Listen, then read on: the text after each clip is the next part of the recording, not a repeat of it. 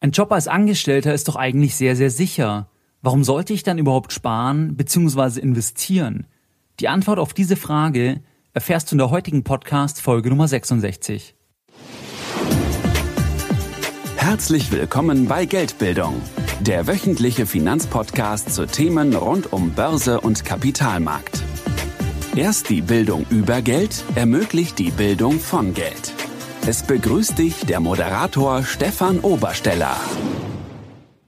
Herzlich willkommen bei Geldbildung. Schön, dass du dabei bist. Interessierst du dich für Geldbildung in Eigenregie, für Investmentfonds und Anlagemöglichkeiten? Wenn dich diese Themen interessieren, dann habe ich ein 50-minütiges Video für dich vorbereitet, was du dir ganz einfach sichern kannst, indem du auf geldbildung.de gehst und dich auf der Startseite mit deiner E-Mail-Adresse einträgst. Ich sende dir dann umgehend per E-Mail den Link zum Video. Wenn du dich schon in meinen Newsletter eingetragen hast, dann schreibe mir doch einfach eine kurze E-Mail an info@geldbildung.de und ich sende dir den Link zu dem 50-minütigen Video.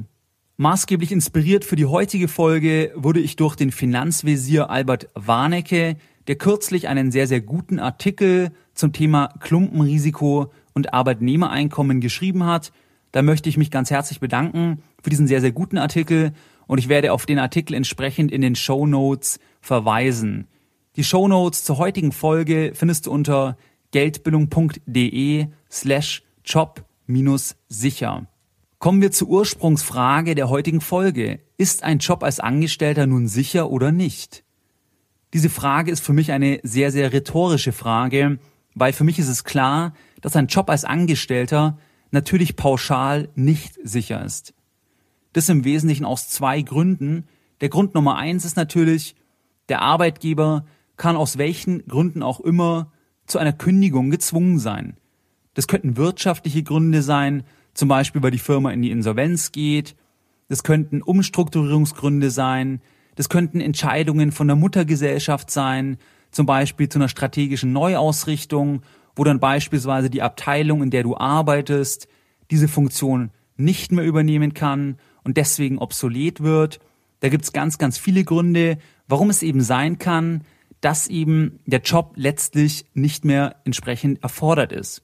Ein weiterer möglicher Grund könnte natürlich auch sein eine Fusion, wo dann natürlich gewisse Überschneidungen jeweils bei den fusionierenden Unternehmen sich ergeben und dann natürlich auch vielleicht einige Stellen einfach überflüssig werden. Wir denken dort an Buchhaltungsstellen oder Stellen im Marketing oder Stellen im Vertrieb, das betrifft dann sehr, sehr viele Abteilungen, weil es natürlich jeweils die Abteilung in dem fusionierenden anderen Unternehmen ja entsprechend auch gab und dann durch diese Fusion eben, sage ich mal, gewisse Stellen auch wegrationalisiert werden können. Man sagt dazu auch eben Synergieeffekte. Diese Synergieeffekte kann man heben, was auch impliziert, dass eben eine Reihe an Stellen dann doppelt besetzt ist und damit eben ein Teil gegebenenfalls überflüssig wird. 2014 war es so, dass in puncto Worst Case, also in puncto Insolvenz eines Unternehmens, dort waren 264.000 Arbeitnehmer direkt von einer Insolvenz betroffen. Und das war deutlich weniger wie im Vorjahr 2013. Dort waren es noch 285.000.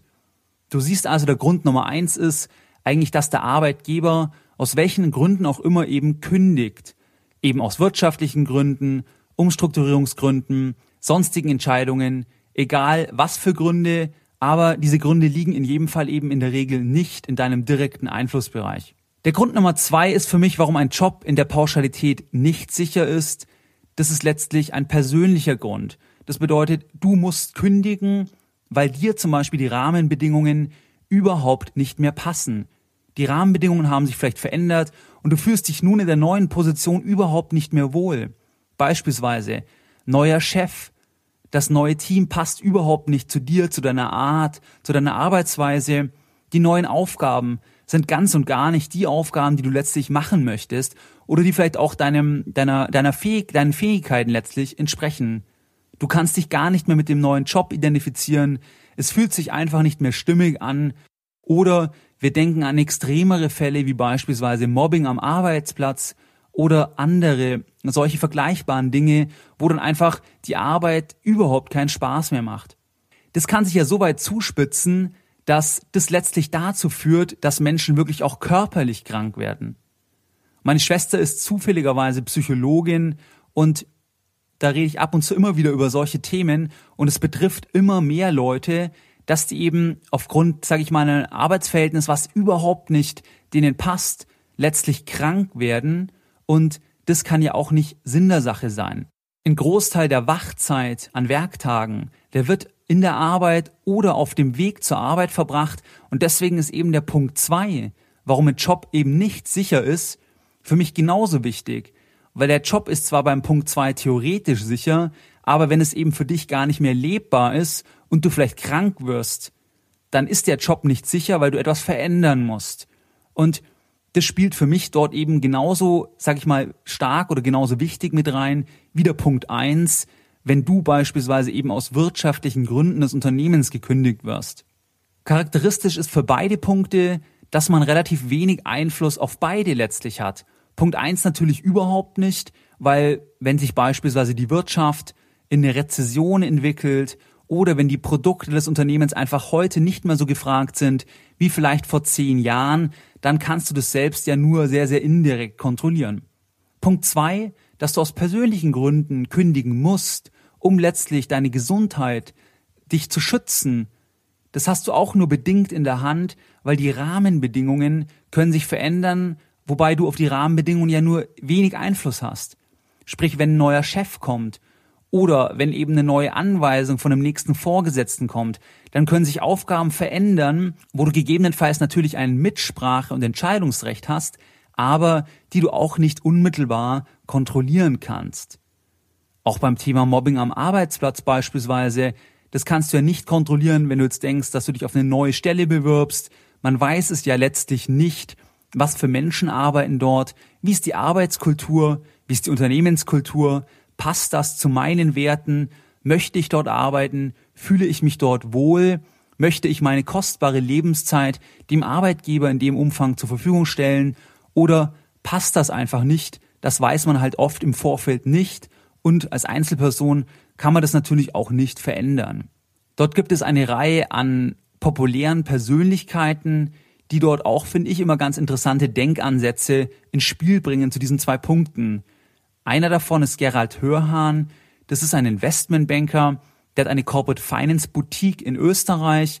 Man kennt ihn auch unter dem Begriff Investment Punk. Das ist quasi sein Markenzeichen. Ich hatte mal ein Interview mit ihm in Stuttgart geführt und das Interview werde ich auch in die Shownote-Links reinpacken.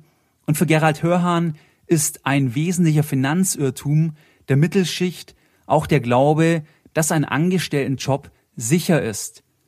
Aus seiner Sicht ist eben auch ein Angestelltenjob überhaupt nicht sicher und in diesem Punkt, finde ich, hat er auf jeden Fall letztlich recht.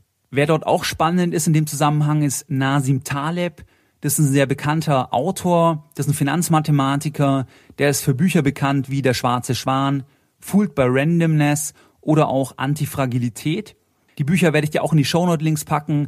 Über den habe ich auch schon öfters gesprochen, weil ich seine Denkansätze sehr, sehr spannend finde. Und die sind oft einfach, sag ich mal, keine Mainstream-Ansätze, sondern sehr, sehr kritisch.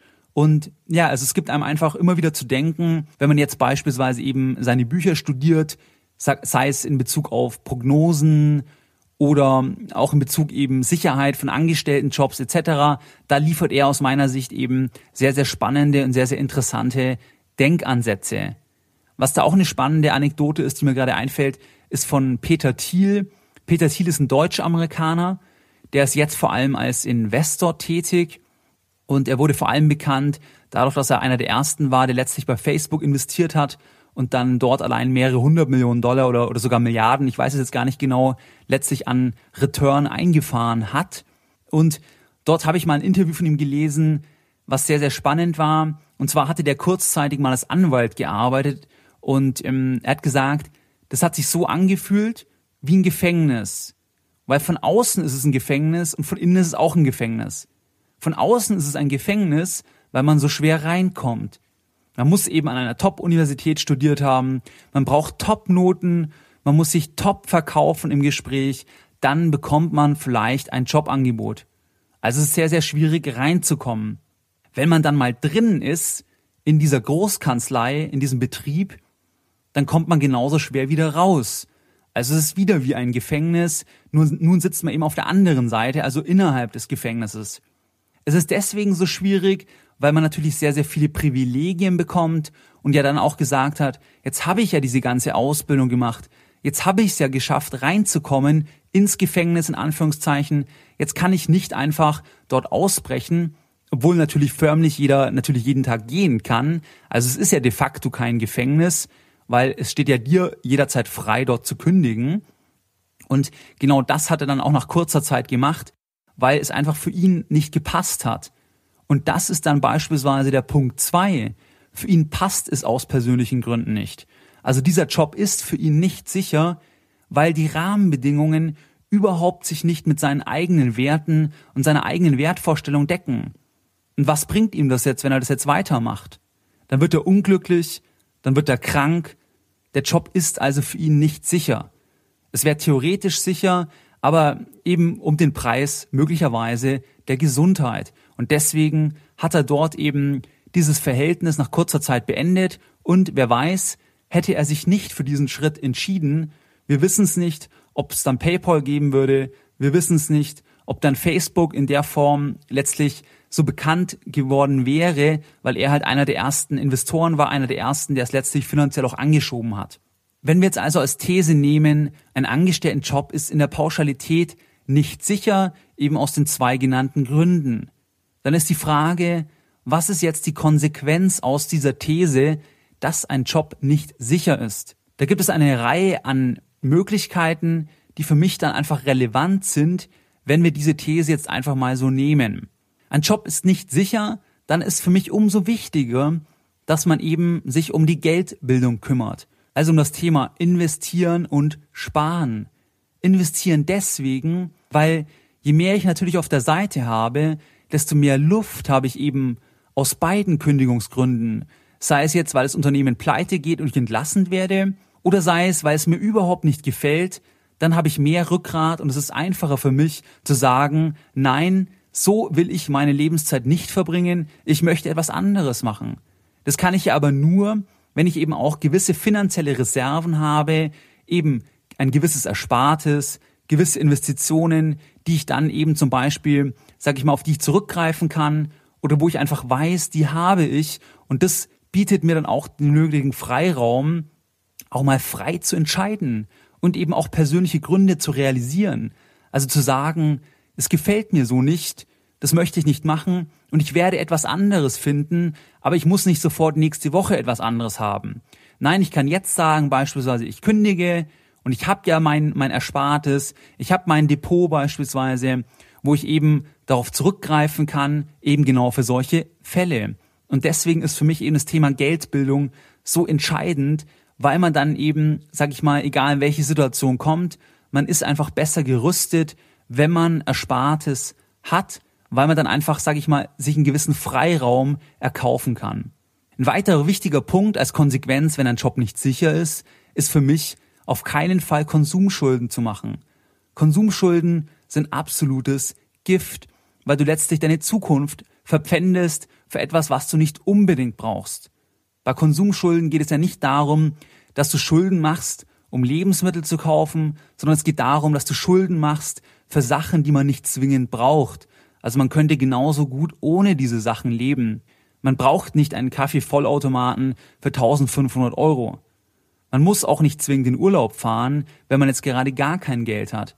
Das bedeutet, man nimmt Konsumschulden auf, man verpfändet seine Zukunft für etwas, was man nicht unbedingt braucht. Und das macht für mich überhaupt keinen Sinn. Für mich ist es eben wichtig oder ich finde es wichtig, dass man die nötige Freiheit dann auch hat. Und die habe ich eben bei Konsumschulden vor allem eigenverantwortlich durch eine eigene Entscheidung ausgelöst, überhaupt nicht mehr. Weil ich muss die Rate bezahlen. Da muss ich umso mehr zittern, wenn beispielsweise das Unternehmen, sage ich mal, vor der Insolvenz bedroht ist oder wenn eben Stellenabbau droht oder wenn ich mich in dem Team überhaupt nicht wohlfühle, ich kann mit meinem Chef überhaupt nicht umgehen, die Aufgaben machen mir überhaupt keinen Spaß, dann habe ich ja gar keinen Raum für irgendwelche, um irgendwelche anderen Gedanken zuzulassen. Ich habe keinen Raum, weil ich ja die Raten bezahlen muss. Und das ist auch ein Thema, warum ich nicht ein Riesenfreund von Schulden für ein Eigenheim bin, bei dem durchschnittlichen Einkommen, weil dort hat man eben die gleiche Thematik, dass man letztlich ein Stück weit seine Zukunft halt auch vordefiniert. Also man reduziert seinen Handlungsspielraum, den man in der Zukunft letztlich hat, auf jeden Fall. Man reduziert seinen Handlungsspielraum, weil man eben nicht sagen kann, ich mache jetzt etwas anderes, ich suche mir einen anderen Job. Ich meine, diese Fragen, die darf man sich dann einfach gar nicht stellen, weil man die Antworten eben nicht aushalten kann, weil die Antworten nicht lebbar sind, eben weil ich, sag ich mal, sich mein, mein Sichtfeld einfach verengt hat. Mein Sichtfeld hat sich verengt auf die Raten, auf das, was ich monatlich bezahlen muss. Und diese Raten, die kommen ja aus einer Entscheidung heraus, die habe ich eigenverantwortlich getroffen. Da hat mir ja keiner eine Pistole an den Kopf gehalten. Weder bei Konsumschulden noch bei Schulden von Eigenheim. Nein, die habe ich ja selbst als mündiger Bürger getroffen, diese Entscheidung. Und nicht, dass man diese Entscheidung nicht auch so treffen kann, aber ich finde, man muss es sich halt eben vorher überlegen. Und jetzt in dieser Folge geht es eben gerade halt um den Faktum, dass ein Job nicht sicher ist. Und wenn man dann eben diese, diese Gedankenspirale weiterdreht, dann machen für mich eben Konsumschulden überhaupt keinen Sinn. Und Schulden von Eigenheim sollte man sich auch sehr, sehr gut durchdenken. Insbesondere, wenn man jetzt nicht ein außergewöhnlich hohes Einkommen hat oder beispielsweise irgendwie auf ein Erbe zurückgreifen kann oder ähnliches, dann muss man da einfach zweimal darüber nachdenken, aus meiner Sicht. Ein weiterer Punkt ist, der sich für mich ableitet, wenn man eben weiß, dass ein Job nicht sicher ist, dass man lebenslanges Lernen praktizieren sollte und zwar vollautomatisch und mit Freude. Und mit lebenslangem Lernen meine ich vor allem Lernen von marktfähigem Wissen. Also von Wissen, wo du einen Mehrwert in einem Leben eines anderen Menschen schaffen kannst. Das kann egal was auch immer sein. Wenn du super Klavier spielen kannst und als Klavierlehrer, sag ich mal, anderen Menschen helfen kannst, dass die besser Klavier spielen, dann schaffst du enormen Mehrwert letztlich in dem Leben einer anderen Person. Wichtig ist aber diese Unterscheidung zwischen marktfähigem Wissen, also Wissen, wo du Nutzen stiftest, und Aufgaben oder Wissen, wo du keinen Nutzen stiftest. Und aus meiner Sicht und aus meiner Erfahrung gibt es sehr, sehr viele Aufgaben, die nur indirekt Nutzen stiften oder vielleicht auch gar keinen Nutzen stiften. Das sind insbesondere sehr, sehr viele bürokratische Aufgaben. Das sind sehr, sehr viele Aufgaben, wo, sage ich mal, unternehmensspezifisch sind. Wenn zum Beispiel, wenn wir an Reportingpflichten denken, wo dann mein Wissen ist, ich weiß jetzt nach einem halben Jahr Einarbeitungszeit, in Programm A ziehe ich die Daten runter. Danach addiere ich die auf, verändere die Liste etwas und dann lade ich diese Daten in Programm B. Ist das marktfähiges Wissen? Nein, überhaupt nicht. Weil außerhalb dieses einen Unternehmens läuft es komplett anders. Da gibt's den Vorgang nicht. Oder da bringt dir dieses Wissen einfach nicht. Und du schaffst auch keinen direkten Mehrwert eben in dem Leben eines anderen, sondern es ist einfach eine Aufgabe, die sich eben in so einem großen Unternehmen beispielsweise eben jetzt ergeben hat. Wenn du aber eben, sag ich mal, jemand anderem Klavierspielen beibringen kannst, dann schaffst du viel direkter Mehrwert oder Nachhilfe geben kannst oder egal was, also das spielt gar keine Rolle. Solange ein anderer einen Mehrwert davon hat, einen Nutzen davon hat, dann ist es eben auch marktfähiges Wissen aus meiner Sicht. Und wenn man sich selbst eben marktfähiges Wissen aufbaut, dann ist man auch in gewisser Hinsicht unabhängiger, weil man eben sag ich mal, in mehreren Leben, bei mehreren Menschen letztlich einen Mehrwert schaffen kann und deswegen auch irgendwo Geld verdienen kann. Ein weiterer wichtiger Punkt in Bezug auf Job, wenn dieser nicht sicher ist, ist für mich die Bedeutung der eigenen Vitalität. Die ist ja noch bedeutender dann. Wenn ich jetzt angestellt arbeite und aber weiß, dass das alles nicht sicher ist, dann ist für mich die persönliche, die eigene Vitalität allein aus diesem Grund eben noch wichtiger. Weil wenn ich vital, wenn ich gesund, wenn ich fit bin, dann kann ich eher eigene Ideale, eigene Träume letztlich leben und Entscheidungen treffen, weil ich einfach gesund und fit bin und nicht, weil ich beispielsweise einfach überhaupt nicht fit bin und auf keinen Fall irgendwo anders hinwechseln kann, etwas anderes machen kann, weil es zum Beispiel meine Gesundheit äh, leider nicht zulässt. Da meine ich jetzt nicht Sachen, für die man gar nichts kann. Also wenn man irgendeine Krankheit hat oder Dinge, für die man nichts kann und deswegen eingeschränkt ist, dann ist es ja eine völlig andere Baustelle. Aber ganz, ganz viel ist ja auch immer aus einer Eigenverantwortung heraus. Also wenn ich halt regelmäßig zum Laufen gehe, wenn ich regelmäßig zum Wandern gehe, ins Fitnessstudio gehe, zum Skifahren gehe, was auch immer, wenn ich mich einfach sportlich betätige oder an der frischen Luft viel bin, dann habe ich einfach eine bessere Vitalität im Schnitt Und das gibt mir einfach mehr Rückgrat, mehr Sicherheit. Dann zum Beispiel auch, wenn der Job eben nicht mehr sicher ist und das sich auch dann realisiert, als ich zum Beispiel den Job verliere, dass ich dann eben leichter und besser Alternativen auch umsetzen kann, weil ich eben vital bin. Für mich ein weiterer wichtiger Punkt ist die Flexibilität. Also wenn ich weiß, dass ein Job nicht sicher ist, ist wichtig, dass ich flexibel bleibe. Und das meine ich jetzt gar nicht so im Sinne von geografisch, also dass ich permanent umziehe und quasi dem Job hinterherziehe. Das meine ich viel mehr im Sinne von geistiger Flexibilität. Die Möglichkeit, Konventionen mal Konventionen sein zu lassen. Die Möglichkeit, Dogmen als Dogmen zu erkennen und zur Seite zu legen. Also einfach mal wirklich frei und offen über ein Thema nachzudenken und nicht in meinen festen Denkmustern zu denken, die sich eben aus meiner Vergangenheit heraus ergeben. Beispielsweise, wenn ich eben Anwalt bin und immer schon viel mit anderen Anwälten zusammen bin, dann schaue ich natürlich automatisch durch die Jura-Brille und das heißt ja nicht, dass es auch nicht noch eine andere Brille gibt und vielleicht gibt es eine andere Brille, die eben deutlich besser zu mir passt. Und das ist für mich eine Möglichkeit eben der Flexibilität, dass man eben einfach ein bisschen flexibel im Kopf bleibt, sich in andere Lebenssituationen eindenken kann, sich etwas anderes vorstellen kann. Und das ist für mich auch ein ganz, ganz wichtiger Punkt, auch gerade wenn eben ein Job nicht sicher ist. Weil wenn ich nicht flexibel bin, dann wird es eben auch sehr, sehr schwierig, letztlich einen anderen, einen neuen Job zu finden oder andere Wege zu gehen, weil ich diese Wege wahrscheinlich gar nicht sehen werde. Ich nehme immer alles letztlich ja durch meine subjektive Brille wahr und die objektive Wahrheit gibt es nicht. Die gibt es bei der Geldanlage auch nicht. Die gibt es auch nicht, welche Aktie jetzt steigen wird. Jeder hat eben auch andere Annahmen, andere Sichtweisen, andere Erfahrungen und basierend auf diesen Erfahrungen und Annahmen trifft er eben sein Urteil. Und deswegen ist es nicht wirklich objektiv, sondern es ist immer durch ein gewisses Maß an Subjektivität auch geprägt und eine gewisse Flexibilität hilft einfach, dass man eben dann auch andere Dinge wahrnehmen kann und vielleicht auch neue Möglichkeiten am Wegrande sieht. Deine Lessons learned in der heutigen Podcast-Folge. Was haben wir jetzt in dieser Podcast-Folge Nummer 66 besprochen? Wir haben jetzt besprochen, dass aus meiner Sicht ein Job als Angestellter definitiv nicht 100% sicher ist.